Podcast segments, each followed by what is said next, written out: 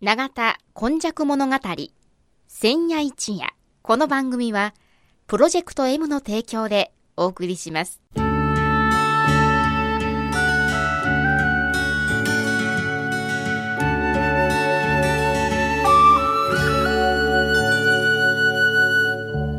戸は港があることで多様性のある町となりました。しかしその港というのは神戸港だけを指しているのではありません。山から海へと注ぎ込む川のある地域には素晴らしい砂間が広がり海の流れと川の流れに相まった。この永田地域一帯も神代の昔から自然の生んだ港がたくさん点在していました。この番組「永田今昔物語千夜一夜」これはこの地域を育んできたこれらの多様な人々の往来とそしてここが住みよいということで定住してきた人々の培ってきた様々を一人一人の視点で読み解き解析し永田の多様性これがこれからの時代の大きな力になるというこの地の歴史を掘り起こしながら未来予想図を皆様にお届けするという番組です。毎週土曜日の夜の7時15分からの15分間 FMYY からお届けします。皆様こんばんは。今夜もこの番組の時間がやってまいりました、えー、司会進行はいつものように FMYY のキムチ焼き。そして116夜目。今夜のお話はこの方です。長田に住んで74年和田寛治と申します。よろしくお願いいたします。こちらこそ。116夜。はい。今日はどういうお話でしょうか？今日はね鉄くずに見るカメラフィルムの変化鉄のくずになってしまった フィルムというね。えー、どういうというのはね、うん、私の家の近くにね、はい、鉄くずを再生して、あの、また、あの、使ってもらう、回収をしてるところがあるんですよ。結構、まあ、あの、高松線というか、はいはい、湾岸沿いには多いですよね。はいはい。まあ、JR の高架の近くなんですけどね。えええ、で、そこでね、うん、3年、もう5年になるかからんな。うんあの、パトローネってね、あの、皆さんあんまりご存じないと思いますけど、フィルムカメラの時代は、鉄のね、カンカンの中に、あの、フィルムが入ってて、それをカメラ屋さんに持って行って現像、引き伸ばしをしてもらってた時代で。え、私の覚えてるなんかプラスチックみたいな入れ物プラスチックの入れ物の中に、鉄の、あの、中にあのフィルムが入ってる。入ってた。入ってる。それはなかなか皆さんよう見ひんから、はい、ですけどね、それがね、うん、ある時になったぺっちゃんこになってサイコロの大きい格好になったあの廃品処理物がになって、うん、パトローネがまあ何万個が一括になってサイコロ状態になってるいうのを見たんですよ。で和田さん和田勘さんはですね、うん、カメラの会社に勤めてましてね。だからこそこうパッとこう。パッといておそらく他の人はね、うん、その富士フィルムのフィルムとか、小西録とか、はい、アウファとか、コダックとか、うん、4つの会社が大体占めてましたから、その色を見ただけであこれパトロールやって分かったんだけど永田の私の家の近くにわざわざこういう、ものを置かんでもええやろう 思ったんですけど。でも5年ほど前。5年ほど前。ということはもうフィルムあんまり使わなくなって、ね、フィルム今でもね、フィルム好きな人もおられるんですけどね、ええ、あのカメラというのはもうダゲールっていうフランスの人があのやってええー、とやってきたんやけど、うん、今はデジタルカメラでさえ危ない、うんうん、というのはカメラ言うたらもうスマホで取るもんやと いうようなね、格好で私なんかとしたらもう小学校の時代から父のカメラ借りて写したり、うん、その時にフィルムからベロ出してグーッとして ベロって言うんですね、はい、入れてやったんでね、ええ、で会社もカメラ会社入ったら海外にも行けるしって言って、うんあの行ってですねあの海外でも仕事させてもらったし、うん、コダックの人とも仲良しになったしっていう,、ええいうようなことがあってですね、うん。うん、それでデジタルカメラになるというのはもう前から分かっててですね、はい、デジタルカメラの時代でも、今言うたフィルムのカメラが生き残るようにせないかんということでね、こキャノン、ニコン、ミノルタ、富士フィルム、コダック5社でね新しい企画を作ろうとして実際はねあのフィルムのベースにね磁気磁気コートをするんです磁気塗ったらデジタル記録があのフィルムベースにできる層ができるんですね。それを作ってフィルムにして、うん、で大体あの日本の人は器用だけども、うん、アメリカヨーロッパの人は特にアメリカの人は不器用で、うん、今言うたようにフィルムカメラをベロ出して収めて蓋をするいう動作自体がね、うん、私こんなん陽線はという方が多いんで、はい、カートリッジに式にして、はいはいはい、あの勝手にパコンって入れるやつですね、はい、あの出してベロを出してくれるみたいなのをやってたんですよ。でそれがちょうど地震の次の年の1996年に完成するんですけどね、うん、その前の年にカシオという会社がデジタルカメラ、はいは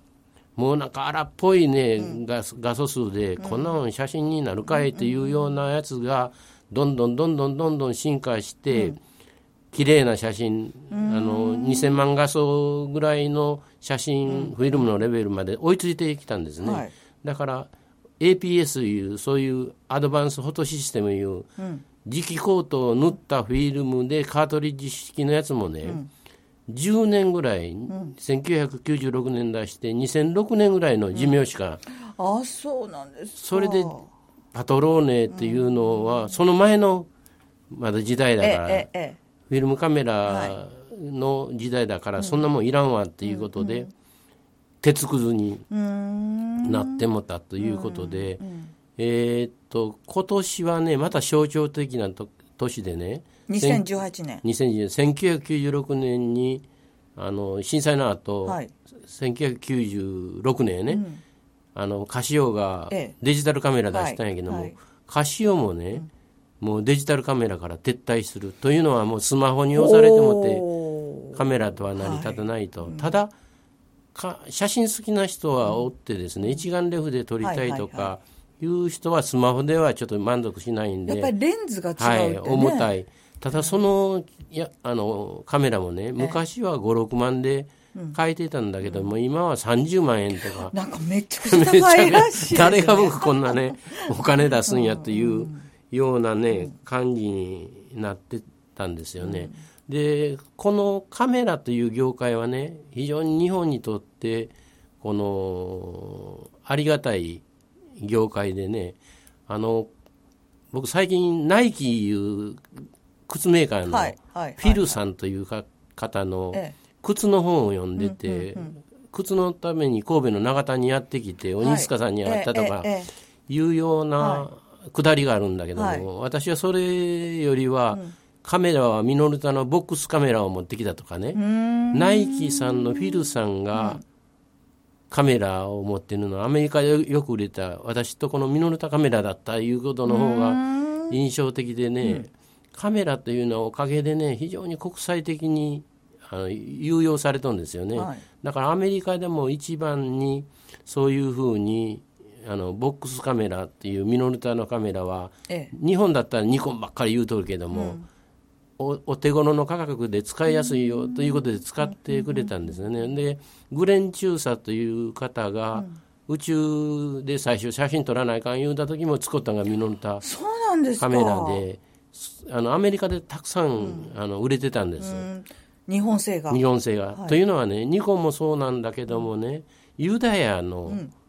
方商人商売人がニューヨークにたくさんいたんだけども、その人たちはアメリカの製品をなかなか扱わせてもらえなかった時に、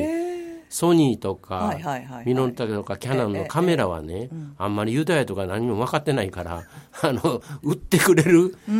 人がいいと、ああればいいってね。例えばエーレン・ライヒいう方もユダヤの方だと思うんだけど、ニコンのカメラ扱ったりね日本のカメラそこそこ良かったから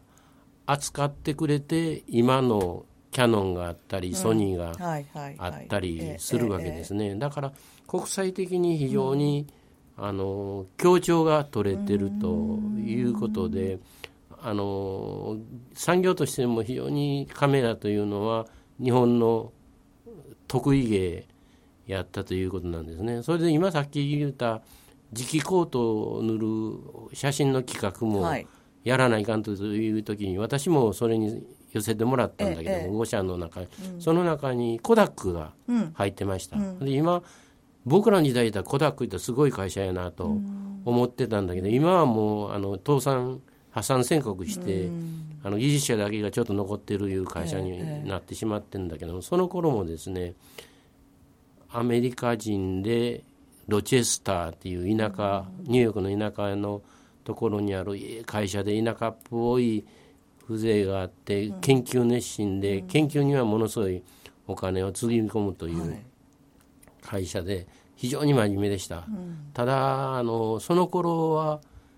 もう1995年とか震災の後96年とかはねアメリカでカメラ作るんじゃなしに日本もなかなか台湾にお願いしたり、うん、韓国なんかも作りたいなという時代で、そういう新しい企画の説明会を東京でやるんだけども、うん、その時も来るのが大体台湾の方、はい、それから韓国の方、はい。それからまあもちろん日本のメーカーも来るんだけど、アメリカから来てる人はアメリカで物は作らずに台湾で作ったものをアメリカで売るとかね、非常になんか国際的な格好になってたんですね、ええうん、それで非常に仲良しでなかなか業界としてはねカメラはどっかで本当はもうちょっときちっとまとめとかないかんのだけども業界としても国際的な協調が取れてたと、もちろんドイツにはライカとかコンタクトはもうダメになってた、ええ、ライカがあって、ライカも参加してましたしね、うん、あの 3M という会社はアメリカの会社なんだけども、うん、実際はイタリアであの一番元気があったとか、うん、そういうね国際協調の世界企画ができてたいう時期があって、ええ、なんか今デジタルの世界でもスマホなんかにカメラ機能がうまく取り入れられて、企画が統一されて、どのやつでもあのあの受信送信ができるようになってるのは、ね、いわゆるユニバーサルですよね、はいはい、だからそういうカメラ時代のこう素地があって、企画というのがうまく守られてるんじゃないかなと思っていますただ鉄くずになって しまった出会ったんですね ものですからあのカメラは今ね、僕とか孫が来たらおもちゃにしてますわ。その面白いから。かあのまあ、まあ、巻き上げたい。巻き上げたい。まあ、子供のおもちゃ。うちとこはまだ鉄くじになってないような感じでした。でも、はい、あの、先ほど言われたように、うん、あの、競合するような会社同士が連携するとかね、はいはい、知恵が世界に回るとか、それからまた、あの、やっぱりあの、ユダヤの人たちが、経済のところでもそういう扱わせてもらえないとかいう壁もあったという話とともにですね、写真ってやっぱり、記憶の中にもちろん頭の中にも残ってるんだけれど、うん、亡くなってしまった町とか、はい、亡くなってしまった、ね、あのおじいちゃまおじゃ、はい、おばあちゃまとかねいろいろなものをこうその時代を超えてまた見せてくれるものですよね。そうはい、そういう意味でもやっぱりこの災害の多い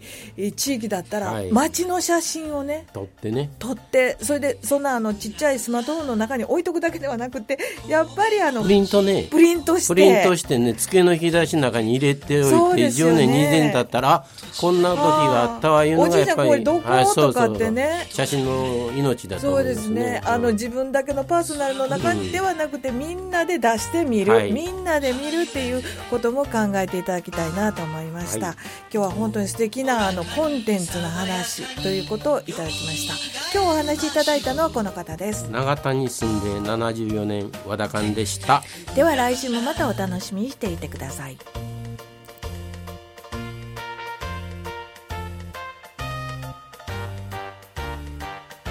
永田今昔物語